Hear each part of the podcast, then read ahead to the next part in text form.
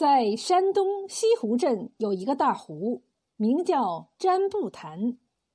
湖面很宽，湖水很深，湖里的鱼很多，还有为数不少的老鳖，生出了很多的趣闻。现在占布潭还流传着占布潭摘地瓜，被鳖哄了的故事。这一年，当朝的丞相奉皇帝之命。巡视天下。当一行人经过占卜潭一带，丞相忽然患病，脸色苍白，腿脚发软，浑身一点力气都没有，走不了路了，只好停留在一家驿馆休息。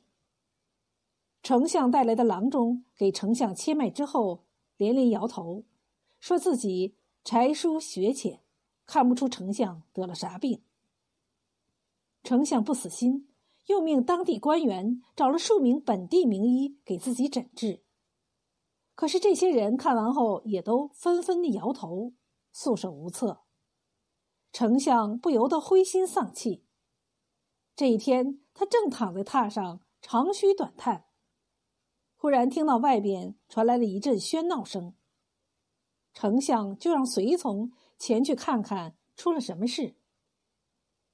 一会儿功夫，随从回来了，说外边来了一个老头声称能治疗丞相的病。侍卫看他衣衫不整，不相信他有真本事，便把他拒之门外。老头不服气，就跟侍卫吵了起来。丞相一听，暗自想：没准儿草野之中就有高人呢。于是连声说：“快把老人家请进来。”老头被请进来了，只见他一头蓬乱的白发，五短身材，体态臃肿，却穿着一身有斑驳花纹的衣服。这形象，别说是与丞相心目中的神医相比了，就连民间的郎中都不如。丞相这心里就先凉了半截。丞相咳嗽了一声，说：“ 听说老丈可以治我的病。”老者点了点头，傲然说道：“这世上除了我，再也没有人可以治好丞相的病了。”丞相不由得十分反感，可已经让他进来了，只得姑且一试。老者给丞相号了脉，说：“此病只因大人长途劳累。”外邪入侵，再加之水土不服，在脏腑之内淤结而成了一个肿物。我只需开药一副，就可以消去肿物，生机生血，治好大人的病。我要开的这副药，药材随处可觅。只有药引不太好找。丞相还是不太相信他的本事，笑道：“老丈也知道我是一人之下，万人之上。只要老丈说出来，我一定能找到药引。”老者指着不远处的占卜坛说。这占卜坛中有一只千年王八，这药引乃是那千年王八的盖儿。得此一物，药到病除。丞相不以为然的说：“莫说是千年王八，就是万年王八，也只是个畜生而已，这有何难？”说完，就命令下去，让附近的村民捕获那只千年老鳖。命令是下达了，却没有人肯响应，村民们都装聋作哑。这是为何呀？这占卜潭周边土壤贫瘠，农民主要以种地瓜为生。按说，种地瓜应该先在地里起一道垄，把地瓜苗栽下。顺便在地瓜苗周围做一个窝窝，在这个窝窝里浇上足够的水，地瓜苗就会生根。可这占卜坛周围的村子却不用忙这一套，他们只需到湖边看一眼，然后择日把地瓜苗栽在地里，不用浇水，就高枕无忧了。原来占卜坛里有一只硕大的老鳖，据说已经有千年，鳖盖儿足有附近村民盛煎饼的盖顶那么大。这只老鳖也像其他的鳖一样，只要太阳一出来，就会到占卜潭的东岸晒太阳，补充能量。有的时候，这只老鳖会特意游很远，爬到湖心的小岛上晒太阳。每次他这样做，第二天就准准的会下大雨，千百年来从无差错。占卜潭附近的村民们掌握了这个规律，种田就方便多了。他们只要看到老鳖在湖心岛趴着，就赶紧利用一天的时间把地瓜苗摘上，因为第二天的大雨会把地瓜垄浇个透彻，就省了好多的人力。占卜潭附近的村民感谢这只老鳖。每年的庄稼收获之后，他们就会自发的联合起来，敲锣打鼓来到湖边，唱大戏、扭秧歌、耍旱船，将一些剁碎的鸡鸭鱼肉撒在湖里，让老鳖及他的子孙享用。这千年老鳖乃是附近村民心目中的神物，他们怎么肯伤害它呢？丞相听说此事，一时间心里也没了主意。他是个爱民如子的清官，好官，也不忍心倚仗权势强行命令村民捕获老鳖。还是那邋遢的老者给他出了个主意，说：“人为财死，鸟为食亡，大人可以重金悬赏。”肯定会有人响应的，否则的话，只怕大人的病会病入膏肓了。不知道为什么，老者说完这句话以后，丞相果然觉得呼吸困难起来。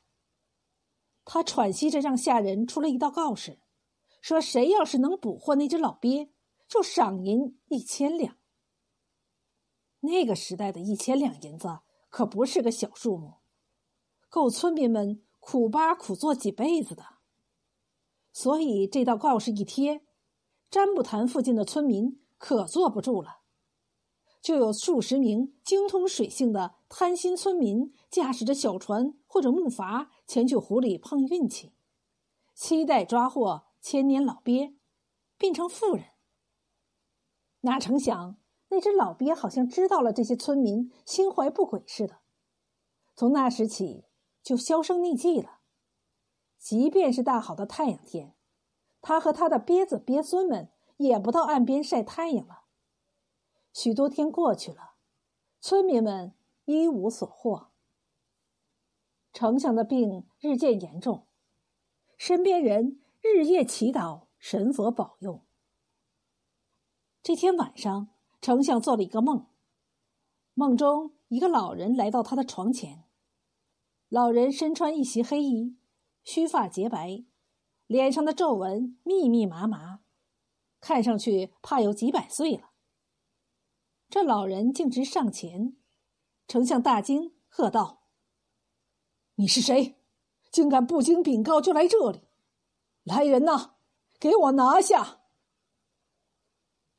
老人拱手说道：“我就是你苦苦寻找的那只千年老鳖。我来这里是想告诉你一个真相，那就是我的盖儿对于你的病没有一点效果。原来这就是千年老鳖。”丞相又惊又喜，却不太相信他的话。老鳖也看出来了，又说：“其实蛊惑你的那个老头，是占卜坛的花莲精。这家伙心术不正，成精后不想着造福百姓，却只想着在坛里兴风作浪，危害一方，以便让附近村民给他树碑建庙、烧香供奉。因为我一直阻碍他这么做，他和我打了好几架，却一直没有取胜。所以怀恨在心，老想着报复我。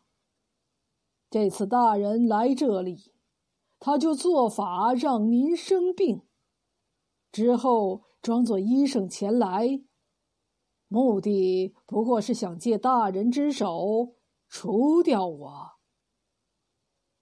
丞相回想起那个邋遢郎中的样子，不由得恍然大悟。随即问老鳖自己的病该怎么治。老鳖说：“大人做丞相以来，礼贤下士，爱民如子，是一位好官。我怎么能眼睁睁看着大人饱受疾病之苦呢？”说完，他从嘴里吐出一颗硕大的珠子，在丞相的头上绕了一圈。笑着说：“大人，你的病已经好了，还赖在床上干嘛？”说完，老兵呼的一下就不见了。丞相大吃一惊，一下子醒了，果然觉得神清气爽，疾病顿消。他一个轱辘就从榻上跳下了地。丞相病愈后，痛恨花莲精进谗言，命人。对占卜坛的花莲鱼赶尽杀绝，半个月的时间，竟然从占卜坛捞出了十几万斤的花莲。那只成了精的花莲鱼则不知所踪。在这之后很多年，占卜坛中鲤鱼、鲫鱼、白鲢随处可见，唯独没有花鲢。后来，人们在湖中撒了很多的花鲢鱼苗。占卜坛中才重新有了花莲的踪影。丞相走后，占卜坛又恢复了平静。此时又要栽植地瓜了，人们照例又去湖边看老鳖。他们看到老鳖及其子孙的身影又出现在湖心岛上，就放心的把地瓜苗栽下，等待着次日的大雨了。谁知第二天大雨没有如期降下，第三天。第四天，照样是烈日如火，地瓜苗干了，这一年的收成算是完了。村民们这才知道，这是千年老鳖在报复他们。你们为了利益想要我的命，我就让你们没有收成。人们奈何不得，都悻悻的说：“被憋哄了，被憋哄了。”从此，在占卜坛附近就有了一个歇后语：“占卜坛摘地瓜，被憋哄了。”